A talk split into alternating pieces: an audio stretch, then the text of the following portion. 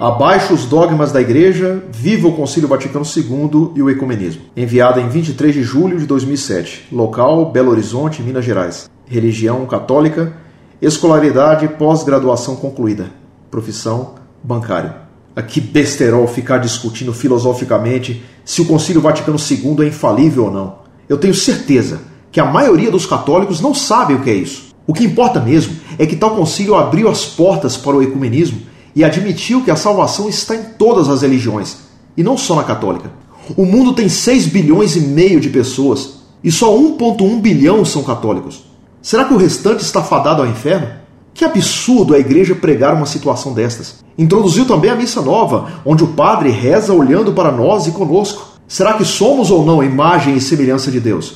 Acredito que isso seja verdade, portanto é um absurdo rezar a missa olhando só para Cristo. Então, quem defende a missa de sempre não acredita que somos imagem e semelhança de Deus. Participo de vários movimentos sociais, geralmente inspirados na teologia da libertação, e estou muito feliz. Em tais movimentos, vemos a verdadeira igreja, peregrina, com verdadeira opção preferencial pelos pobres, morrendo e vivendo junto com eles, coisas que Jesus sempre fez, ao contrário dos conservadores católicos, que estão mais preocupados com rituais litúrgicos, com a missa de sempre em latim Coitado do povo da América Latina, onde muitos mal sabem ler, escrever e entender em suas próprias línguas. E outras perfumarias características de quem nem pensa em subir morros e favelas, cuidar de um mendigo, de presos e etc.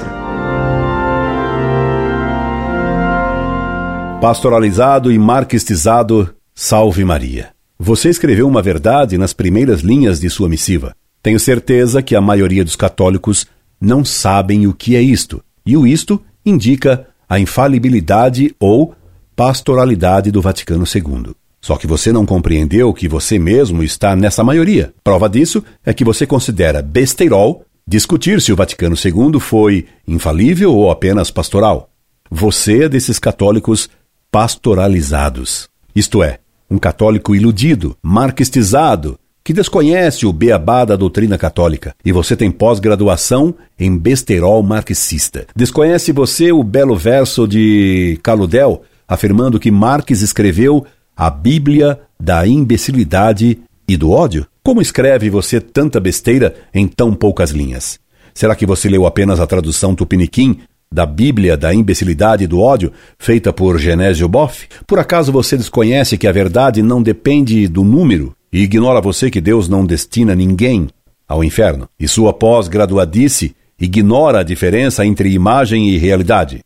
Somos feitos, sim, à imagem de Deus, mas na hóstia consagrada não está a imagem de Cristo, mas Jesus Cristo mesmo, com seu corpo, sangue, alma e divindade. Aconselho-o a fazer um curso de catecismo da doutrina cristã, começando humildemente pelo estudo do primeiro catecismo para crianças de 7 anos de idade e que você seja mais humilde. Não posso deixar de reconhecer que você disse outra verdade no final de sua mensagem.